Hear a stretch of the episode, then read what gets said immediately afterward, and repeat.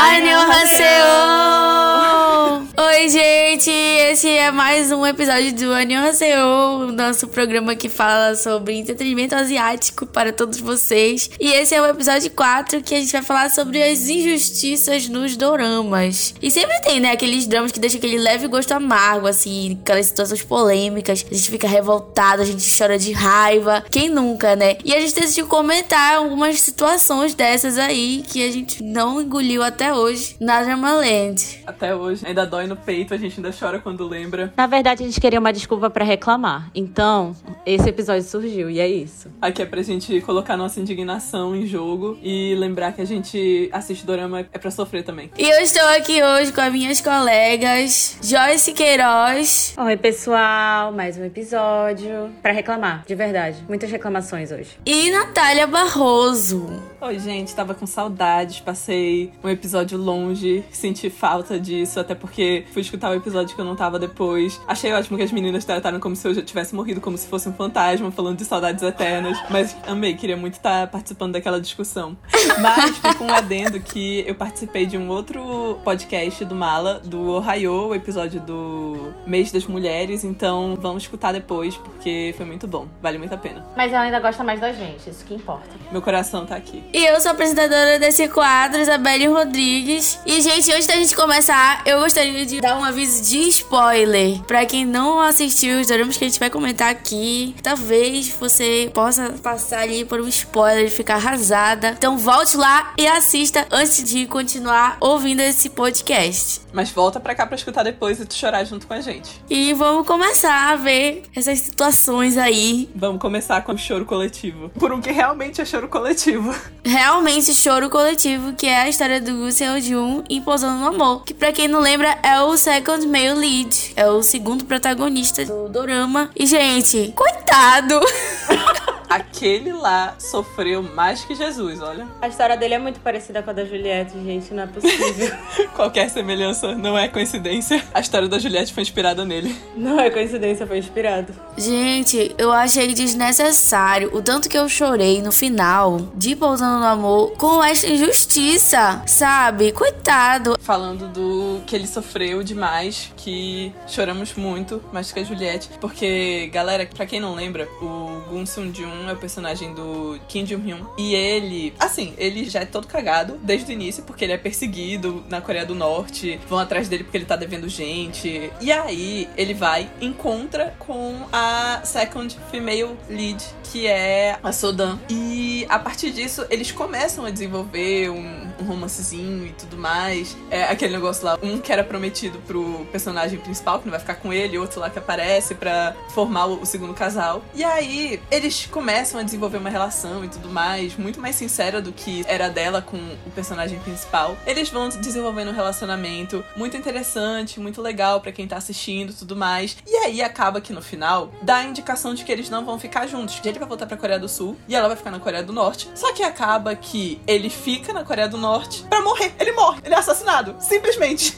Não serviu de nada todos os episódios que ele passou tentando sair das dívidas. E no final, cara, pra ele morrer, ele tinha que ter um final feliz. Era o mínimo que eles podiam fazer ali naquele contexto. Não aceito. Cara, o cara foi de trambiqueiro, porque ele era trambiqueiro, teve toda uma evolução. E assim, ele era detestável, gente, bora combinar. Eu odiava ele. Assim, nada contra trambiqueiros. O problema não era ele ser trambiqueiro, era ele ser detestável. Ele vai, vira gente, tem toda uma evolução maravilhosa, sabe? Super bem construída, junto com a Sodan. Tipo, tu começas a gostar muito deles, tu começa a torcer pra eles, junto com o casal principal. E aí ele morre! Ele morre! Ah! E sério, Tem um dos desenvolvimentos de personagens mais fantásticos, assim, de dorama pra morrer. é ridículo, é ridículo, de verdade. Gente, não, revoltante. Desperdício, um desperdício. de- Podiam ter economizado um dinheiro, não fazia o segundo casal se fosse pra não ter casal no final, pra gente ficar sofrendo. Não precisava disso. Tá aí, eu vou entrar no lado dos roteiristas, porque eu e a Joyce a gente tava tendo uma discussão ontem de romantic tropes, assim, de clichês, na verdade, plots de romance que a gente mais gosta. E quando um personagem morre, eu até gosto. Porém, o estrago que isso causa não deixa de ser nulo, né? É aquilo, a gente gosta de sofrer um pouco, mas a gente ainda continua sofrendo.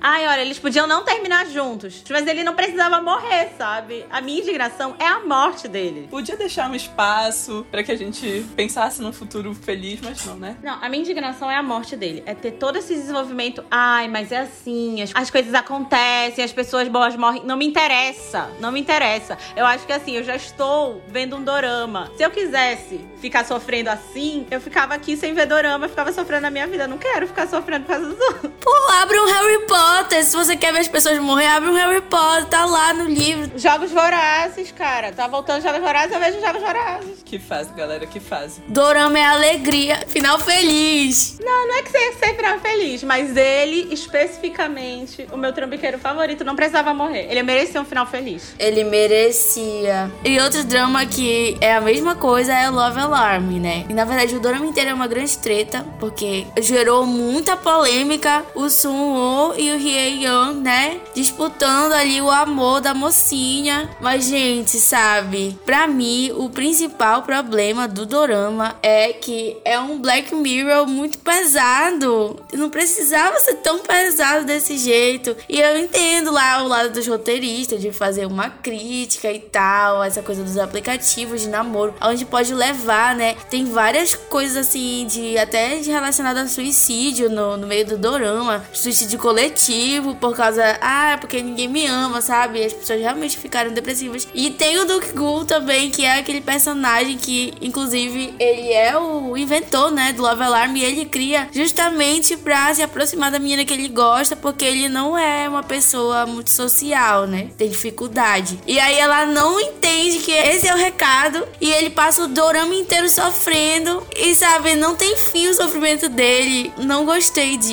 E fora que o Hye Young merece sim ter ficado com a menina no final, porque nossa, ele gostava dela muito antes do Sun gente. Então é isso. Quem é do Team Sun não entendo. Também não entendo, não. Tipo, eu acho que ele pode até ter começado a gostar dela em algum momento, mas no início, ele não gostava dela, cara. É, ele era insuportável no início. A impressão que eu tinha era que, tipo, ele queria esfregar na cara do amigo dele, que, tipo, olha, eu consegui a garota que tu gostava, lá, lá, lá, lá, lá, parece criança. Não aceito. Pra mim, a Kim Jojo realmente tinha que ficar com Hye Young, porque ele foi um cavalheiro desde o início, e eles se deram muito bem, e o outro não, o outro era grosseiro. Então é isso, pessoal. Uma grande polêmica no mundo dos doramas. Muita gente não aceita o final de Love Alarm, muita gente dropou e não assistiu a segunda temporada. Eu fui uma dessas pessoas, mas não foi por causa do Suyo, porque o dorama ficou muito chato mesmo, ninguém aguentava mais. Mas muita gente não quis mais. Muita gente não quis mais por causa que do final da segunda temporada ela fica com Young. Não, gente, tá certo, ele era mais legal que o outro. E pulando já, galera. Todo episódio eu falo alguma coisa de Moon Lovers. Só que aí eu nunca desenvolvi muito isso. Agora chegou o meu momento, que é falar que nesse dorama todo mundo sofre, todo mundo fica sendo injustiçado e todo mundo acaba mal, porque é puro sofrimento esse dorama. Qual é o papo de Moon Lovers? A Resu, que é a personagem interpretada pela Yu, a protagonista, ela vive no nosso tempo, no século 21, mas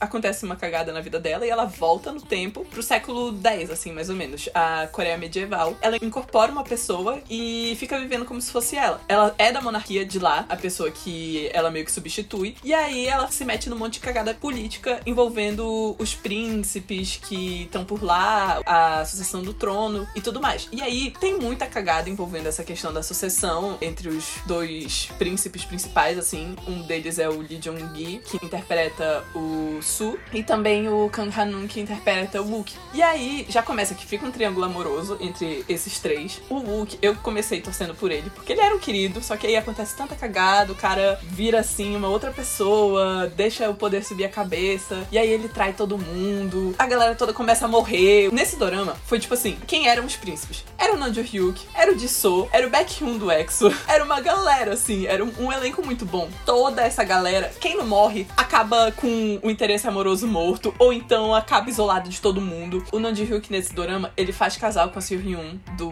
Girls' Generation. Ela morre de um jeito assim, horrível, horrível mesmo. O Baekhyun também morre. É uma cagada. Os primeiros, sei lá, 5, 6 episódios é felicidade, é todo mundo se conhecendo e tudo mais, as coisas se desenvolvendo. Tu pensa, não, alguém vai acabar bem, vai dar certo. Tudo cagada. Cagada atrás de cagada. E, nossa, sério, o final desse dorama, o que dá entre o Su e a So, foi, tipo assim, um dos primeiros doramas que eu assisti em 2016, quando lançou. Eu tinha sofrido com Descendants of the Sun quando eu assisti, mas esse daí se superou. Se superou demais, porque nada acaba bem. Nada nada acaba bem. Uma carnificina. Na verdade, sim, tem uma carnificina. Gente, é sério, é horrível. Nota 10, é horrível. É ruim, mas é bom.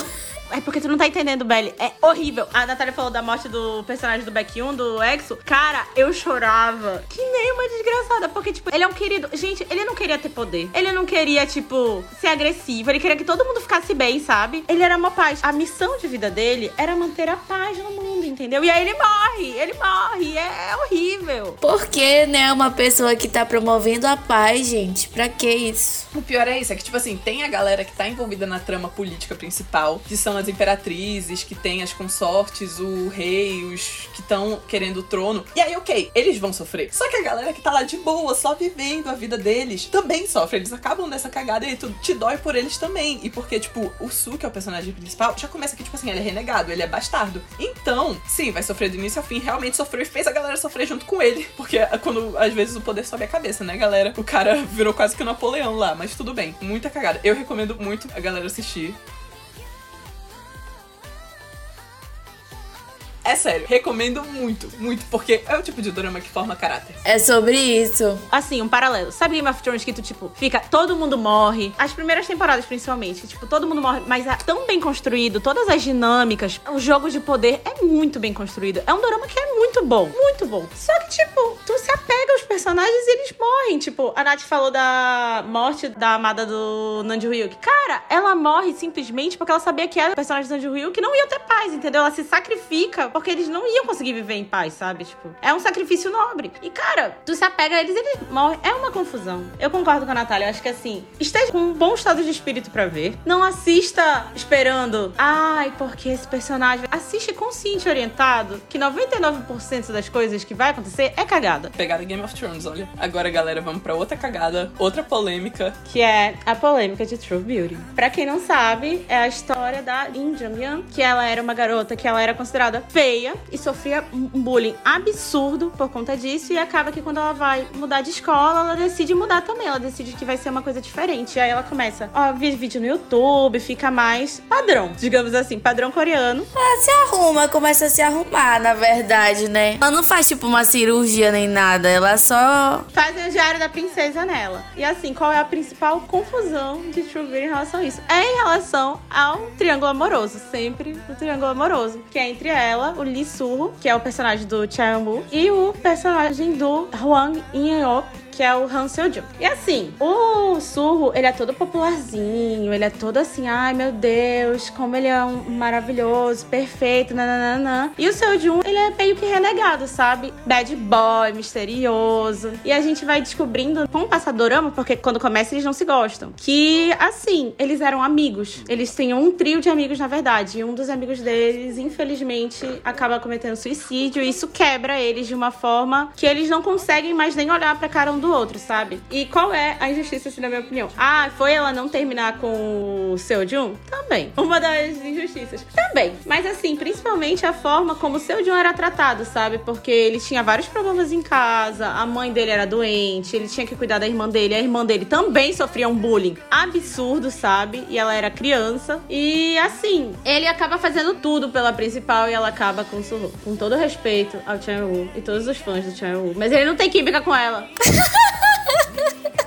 Eu acho que o problema tá na querida, porque eu tava assistindo um dorama dela, que é até com um querido de Hospital Playlist. Na Netflix tá com investimento de risco. Ela lá, ela, tipo assim, fica sempre com uma cara de peixe, assim, meio não expressando reações, simplesmente não reaja. E aí fica um negócio assim, meio forçado, meio não sei o que, que não funciona muito bem. Todo respeito pela querida, mas não acho que ela teve muita química nesse dorama. Em True Beauty, aparentemente também não teve, eu não assisti, então não posso dizer. Talvez tenhamos um padrão. Não, cara, é porque ela tem mais química com o Seo-jun. E faz muito mais sentido eles. E depois eu fui procurar, né, que eu fiquei indignada. Aí eu fui olhar o Webtoon. E todo mundo fala que, tipo assim, o melhor desenvolvimento é o dela com o Seo-jun, sabe? E assim, ridículo, não gostei. Queria que ela tivesse ficado com Surro mesmo. Não gostei. Acho que se uma pessoa que gostou que ela ficou com Surro é fã do Chae-woo, tudo certo, respeito, mas não concordo. Acho que, assim, a minha opinião tá certa. Gente, eu larguei esse drama por pura preguiça, eu confesso, e eu não sou capaz de opinar. Mas até o ponto que eu estava, eu gostava mais mais do Sunwoo. Ah, eu também não posso falar muita coisa porque eu não assisti. Eu vi a galera dando hate no Twitter e falando que tava diferente assim, indo tudo errado. Eu falei, não, não vou passar por isso. Estão dizendo que tá ruim.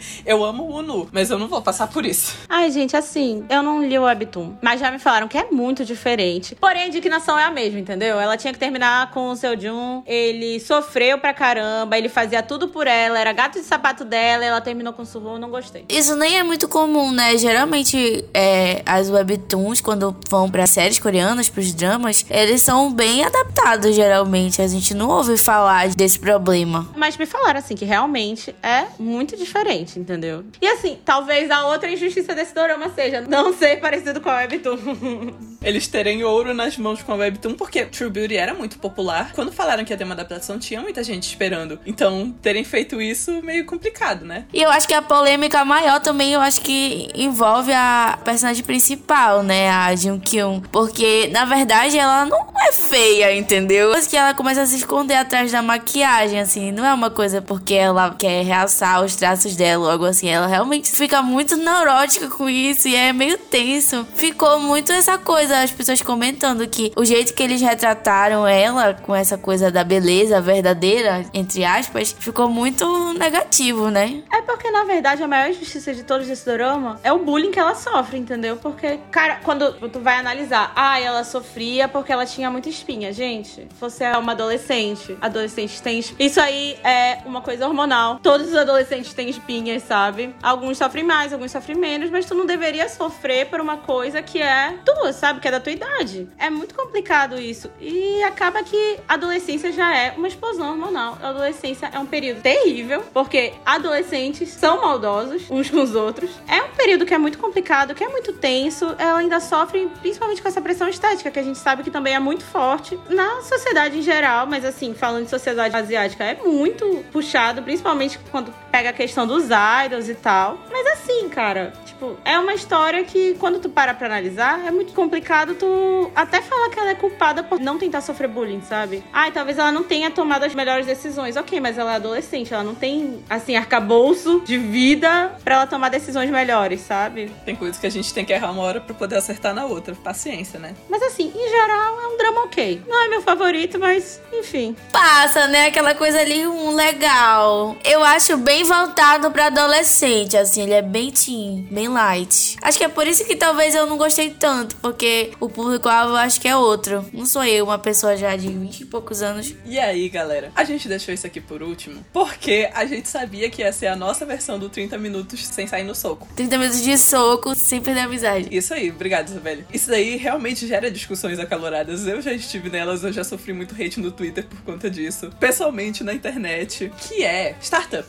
Apostando alto. A gente tem o Ji Pyong e o Dosan e a Seudami. E a questão, com quem ela deveria ter ficado? Eu, Natália, eu acho que o Ji Pyong era um querido? Era. Gosto muito dele, amo o querido, mas eu achei que foi coerente ela ter ficado com o Dosan. Porque o querido também teve seus rolês, né? Teve seus perrengues pra conquistar o coração dela e conseguiu. Os dois estavam errados por terem mentido pra ela em relação às cartas? Estavam. Mas eu vejo muita galera por aí culpando só o Dosan, sendo que o Ji Pyong também teve participação nisso. Que na verdade foi ele que começou a mentir. Então, eu acho meio injusto o hate que jogam pro Dosan, sendo que Ji Pyong também teve sua parcela de culpa. I rest my case. Pois é, eu concordo plenamente com a Natália. Eu acho que, na verdade, o peso da culpa é maior, inclusive no de Pyong. Porque, gente, ele poderia ter ido atrás dela e ter se declarado ia ser fim do Dorama em dois episódios. Vamos ser sinceros? Mas não, ele foi procurar o menino que venceu o concurso de matemática. Ah, gente. Aí o menino se apaixonou por ela. E aí rolou um romance. Aí agora ele não teve culpa nisso. Também acho. Pelo contrário, o Deep Young deu até um suporte financeiro para ele ficar mais bonito do que ele já é e conquistar a menina. Vocês têm noção que vocês estão culpando um órfão que viveu na pobreza? É isso que vocês defendem. É isso que vocês vendo, vocês se orgulham disso. Pelo amor de Deus, gente. Vocês estão falando, ah, é culpa do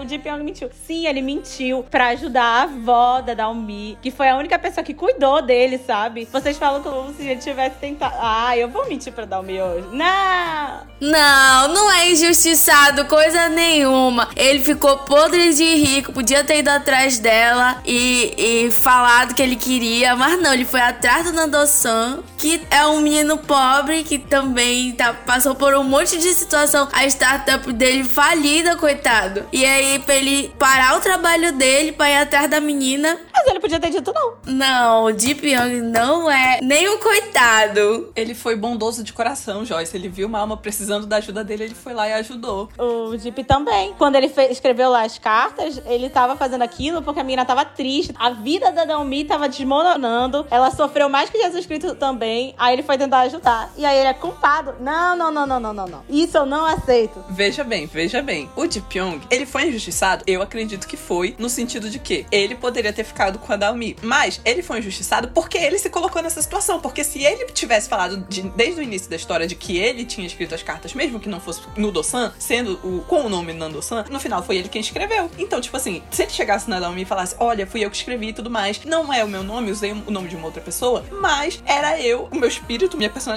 meu caráter estava naquelas cartas. Então, tamo aqui se aceitar, tá aqui, né? Senão, paciência. Mas ele não, ele resolveu mentir. Um episódio resolvia, mas não, ele resolveu mentir. Então, né? Ia ser um filme, não ia nem ser um dorama.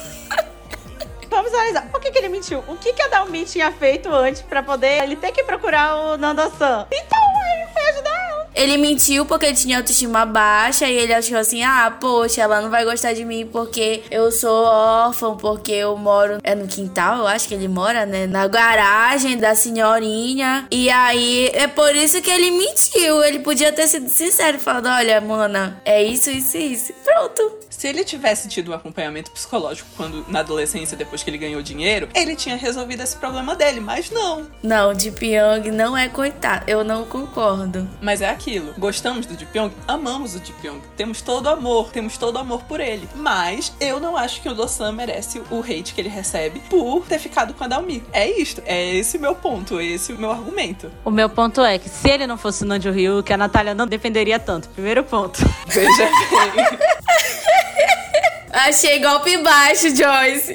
Tu pode ter razão? Talvez. Não vou negar isso, horas. Desde o começo eu sabia que eu ia ficar do lado dele, independentemente de tudo. Mas eu acho que o roteiro justificou esse meu favoritismo. Eu só acho que assim, o Deep Young, o Deep, meu amigo Deep, ele fez o melhor que ele podia, cara, com as cartas que ele tinha. Ele tentou ajudar a Dalmi, ele ajudou ela. Ai, mas ele ia falar, cara, ela já tinha mentido, ela tava tão encegueirada pra achar o Dosan, não tinha que ele falasse. Ele podia falar, então, eu que escrevi. Ela ia ficar, tá, beleza, ah, o Dosan. E é isso, entendeu? Não tinha que ter o Dosan. Se ele realmente tivesse essa intenção, não ia ter Dosan. Ele ia ser o Nandosan. Porque ele, na verdade, era o Nandosan. Quem não assistiu não tá entendendo nada agora nesse momento. Então vão assistir. Tá disponível na Netflix. O drama é maravilhoso. O verdadeiro vilão desse dorama foi a falta de autoestima do Ji Pyong. Foi isso. Exatamente. Eu concordo plenamente com a Natália. Ok, ok, ok. O vilão foi a falta de autoestima do Pyong. Foram as circunstâncias, porque novamente vocês estão acusando um menino órfão, pobre, que vivia de favor. Ele é foda. Não podem falar que ele não é foda, que ele é foda.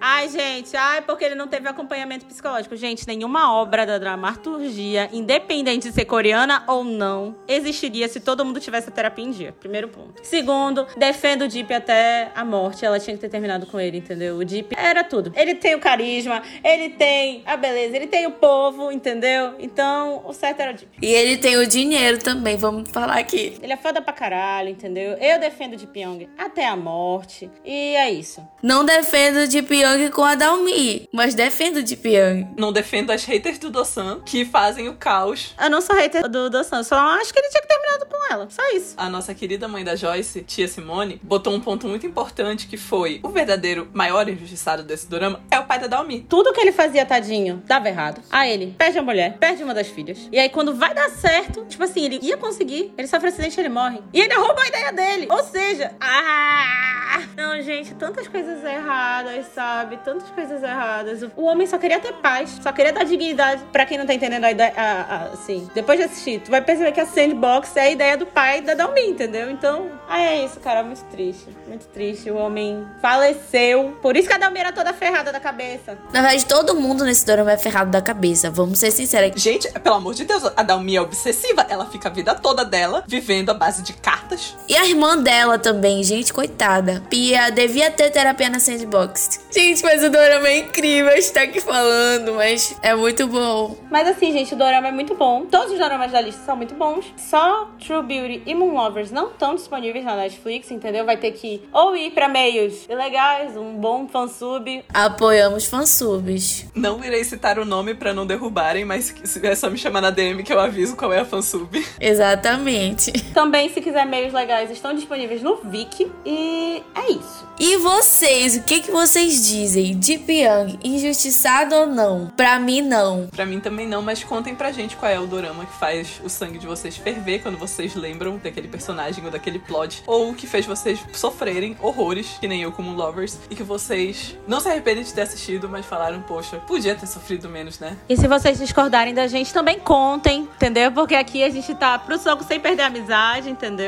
E um abraço especial pra nossa amiga Gabriele Ode Almeida, que não está entre nós hoje, mas está lá trabalhando, porque ela é uma mulher mestranda, entendeu? Amiga, nós chamamos e é isso. Girl Power, Girl Boss, vai dar certo, Gabi. Estamos aqui com você, em alma e espírito. Em alma e espírito. Então, meninas, muito obrigada por terem passado mais esse tempo aqui pra gente fazer um podcast, gravar um podcast. E obrigada também a todo mundo que tá acompanhando a gente, ouvindo nosso podcast até aqui. E sigam o Maladourado nas redes sociais. Acompanhe a gente por lá, no Instagram, no Twitter, no TikTok. Tem muito conteúdo bacana e muita coisa nova chegando. Tá vindo muitos filmes maravilhosos esse ano. Vem aí o filme da Barbie, né? O Oppenheimer, que eu acho que é o ponto alto do ano, tá todo mundo aguardando. Também acessem nosso site, maladourada.com.br, pra ver nossos conteúdos e as nossas críticas exclusivas. E é isso, galera. A gente tá finalizando mais um Anima CEO. Um beijo pra todo mundo. Tchau! Beijo, gente. Até a próxima. Beijo, pessoal. Até a próxima.